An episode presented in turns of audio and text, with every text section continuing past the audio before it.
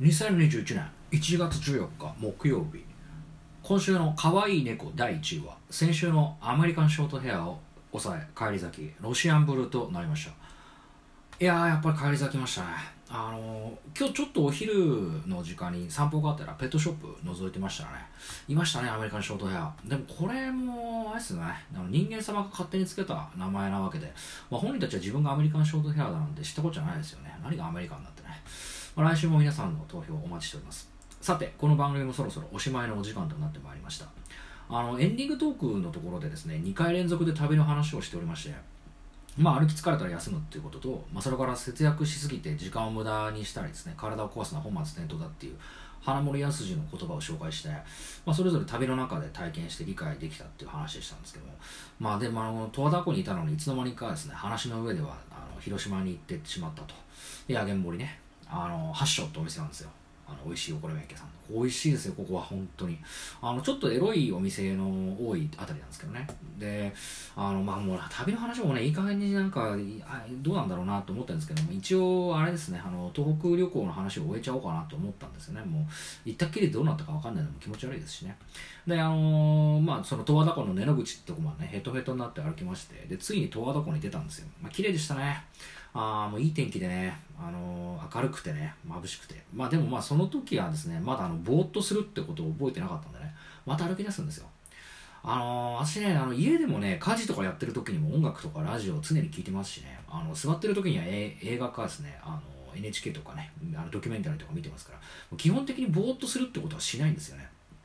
これまたね、あのこれもまた別の話なんですけどね、あの旅行った時の旅の話なんですけど、あのぼーっとすることを教えてくれたですね、教えてくれた方がいるんですよね。あの場所はね、あの静岡県の清水でしたね。あのちびまる子ちゃんの作者のさくらももこの故郷ですけども、この、ね、清水区にですね、美穂の松原っていうところがございまして、これね、あの嘘みたいな本当の話なんですけどね、あの美穂の松原ってところはですね、ああの海岸線沿いにですね、あの松林がパーッと続いてるところでね、あの後ろに富士山が見えてて、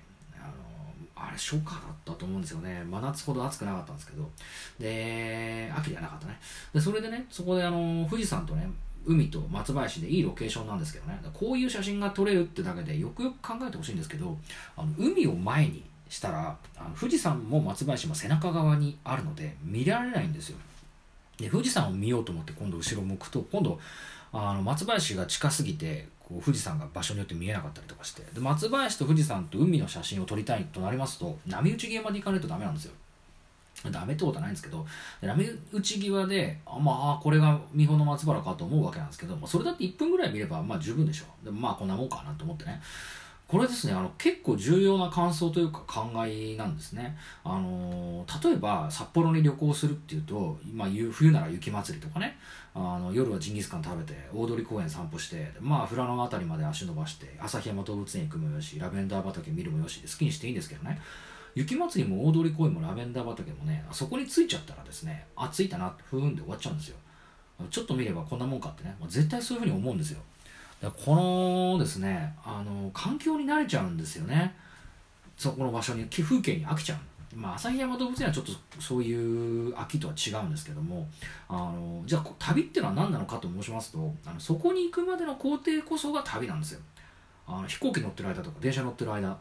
それから歩いてる時ドライブしてる時ってこの区間ですね。その間が旅なんですよ。この区間をどんな気持ちで何を見て何を考えて過ごしたかってことなんですね。そういう意味で言いますと、まあ、別に場所はどこでもいいんですよ。はっきり言っちゃえば。なんなら遠いならね遠いほどね旅が旅らしくなるんですよ。ああ私はですねあの18切符でだらだら急がずに旅を楽しむんですけどあの孫悟空とね三蔵法師がありがたいお経をインドの天竺にもらいに行く最強の気候フィクションあるじゃないですか。あ西遊記ですけども。結局この天竺だとかありがたいお経とかってのはメインじゃないでしょ。あの旅道中で何があったかって話で旅はね着いたら終わっちゃうんですよ。全てそうですよ。あのあとあの12歳のアメリカ人の子供がさあの死体を探しに行く映画ね。あのスタンドバイミーもそうですよ、まあ、あれなんか死体見つけてすぐそこからあの不良軍団と対決して死体片付けてとっとと地元のキャッスルロックにも帰ってきちゃうでしょ。もうこういうことですよね。あの往路はねあんなに長かった時間がかかったのに帰ってくるのは一瞬かよってね。でもでもそれが旅なんですよ。旅ってのはあの袋の哀愁がまあすごいですよね。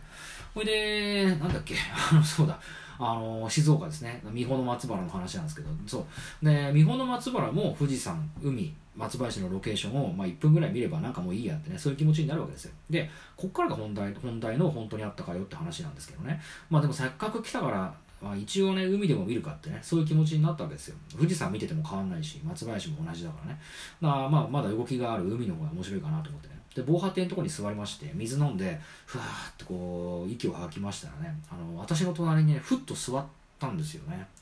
猫です。あの猫が私の隣にかなり近距離に触れるか触れないかってぐらい近くに猫が来たんです。あの白とねベージュの混ざった毛色のシュッとした猫でしたけどね。猫ってね私あんま詳しくなかったんですその時ね。で懐かないイメージだったんですけどね個体差があるんだなっていうのをその時知りましたね。なかなか可愛いやつだなと思いまして。で猫がですね隣に来ちゃったからね。別に話しかけたりはしませんよ。あの耳を澄ませばじゃあるまいんですしね。それでまあ猫いつまで隣にいるのかななんて思ってね。でせっかく来てくれたからね。そういうわけで私にはぼーっと海を見てたんですよ。猫も海を見てましたね。2人でね。こういう場合2人っていいんですよね。まああんなに長くね海だけを見ていたのも初めてでしたしあの猫と同じ方向をずっと見てたっていうのも初めてでしたね。まあ、猫が興味をなくしてその場を去るまでですね一緒にいましてね。いやその時からですね私海行ったらこう結構ぼーっとしたり、まあ、海じゃなくても同じ風景をずっと見てるっていうのをやるのもなかなかいいもんだなって思いましたよ。あのー、まあそういうねぼーっとする良さっていうのをね教えてくれたのはね猫なんですよね私は。でまた話脱線しちゃいました。まあだから静岡の清水の話じゃなくて青森の十和田湖なんですけどね。あの十和田湖に行ったのにあの十和田湖とか奥入瀬の描写はほとんどしないで広島とか岡山とか静岡の方の話が長いっつね。脱線の方が本線になっちゃってるじゃないかって。まあでその十和田湖のね根の口ってところから今度は休み屋ってとこまで行かなきゃいけないんですね。根の口から休み屋ってとこまで、まあ、大体10キロぐらい。でもう歩けないなと思ってバスに乗ったんですよね。で十和田湖のね周りをですね国道103号線が通ってましてでそこを行くバスなんですよ。で乗客はですね私ともう一組ぐらいで3人ぐらいしかいなかったと思うんですけどね。でこのバスがですねまた良かったんですよ。このバスの運転手さんがですねあの十和田湖の成り立ちとか十和田湖周辺に生えてる植物の話とかあの八甲田山の雪中行軍の遭難事故の話とかをね淡々とするんですよ、まあ、どんな感じかっていうとこうこのね今右に見えるところがあるでしょ？ここがね十和田湖の中で一番青い色が濃い綺麗なところなんです。光と水深の関係でこうなってるんですけどね。あのこの青い色はアメリカのオレゴン州にあるクレーターレイクっていう湖と同じ色なんです。ってな感じで喋るわけですよ。まあよく覚えてるでしょ？私もこれ。実はですねこの本当に偶然なんですけどね。私そのアメリカのオレゴン州にあるクレーターレイクに行ったことがあるんですね。です。でもこの放送じゃ絶対伝わらないと思うんで、あのクレーターレイク国立公園でぜひ画像検索をしてみてください。真っ青で最高ですからねこれ。であの十和田湖でまたあのクレーターレイクの青に会えると思ってなかったんでもう感動もしたんですけどね。このバスの運転手さんの語り口って言いますかね。もうまるでなんか落語家みたいでねすごい聞き心地が良くてそれにも感動しちゃって。旅ってこんなに面白いんだなってね。もう今観光バスとか乗ってもガイドさんがいないと放送とかテープで今テープっていうの言わないですかね、まあ、あの録音してあるのを流してるだけでしょ。昔そういうのがなかった時代にはあのきっと運転手さんがね上手に喋ってた文化があったんじゃないかなと思ってね。あの十和田湖の辺りをね、まあ、周りをそのバスがさ右左つづれ折りに進むんですよ。で十和田湖が見えたり隠れたりとかね、まあ、そういうのもよくてね。岬じゃないですけどそれこそ山本幸太郎とウィークエンドの岬巡りを思い出しましたね、まあ、これまた別の話なんですけどあの岬巡りのモデルになったのが神奈川県の三浦半島のあの横須賀辺りから出てるバスだっていう説が一説があってね。私そこにも行きましたけどね。でもまああのこの話もすごい長くなってきたんでこれまた次回ですね。まあまたやるか分かんないですけどね。すみません。あのまあざっくり言うとこの後あの弘前にあの追う電車で出てついで弘前って一泊するつもりだったんですけどその翌日に乗ろうと思ってた電車がもう満席で乗れないって言われちゃったんですよ。あのリゾート白神っていうあの電車に乗りたかったんですけどそのリゾート白神っていうのはあの一番こう景色が綺麗だって言われるあの日本海側を走るあの五能線っていうね五所川原と能代をつなぐ路線をこうずっと走っていくそれがリゾート白神って言って白神山地のところぐるっと回る電車なんですけどね。でそれに乗りたいんだけど乗れなかったっていうのがあってで弘前で一泊すると翌日の秋田の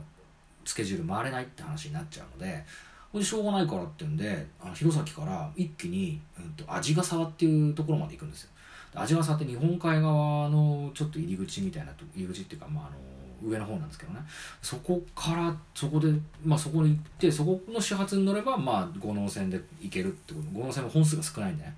これでしょうがないからっつって行ったは行ったんだけど何にもないんですよね。その鰺ヶ沢っていう駅には。だからしょうがないから私そこで野宿をすることになるんですよ。初めて野宿をしたっていうのもその初めてっていうか後にも先にもほとんど野宿なんかしてないですけど大学4年の時に鰺ヶ沢で野宿をすることになっちゃったんですよね。まあその話もねそのうちしてもいいんですけどまあもうそろそろ時間なので今回はここまでです。最後に明日のロシアのお天気です。地名天候予想最高気温予想最低気温の順番にお伝えいたします。ウラジオストック。雪マイナス5度マイナス17度サンクトペテルブルグ晴れ時々雪マイナス14度マイナス21度ハバロフスク晴れマイナス15度マイナス22度モスクワ晴れのち曇りマイナス18度マイナス22度です。番組では皆さんのお便りをお待ちしております。ここまでのご視聴ありがとうございました。それではまた今度お元気で会いましょう。長嶋あさみの人類最後の1年間第21回放送旅にまつわるエトセトラその3を終了いたします。皆さん悔いのない一日にしましょう。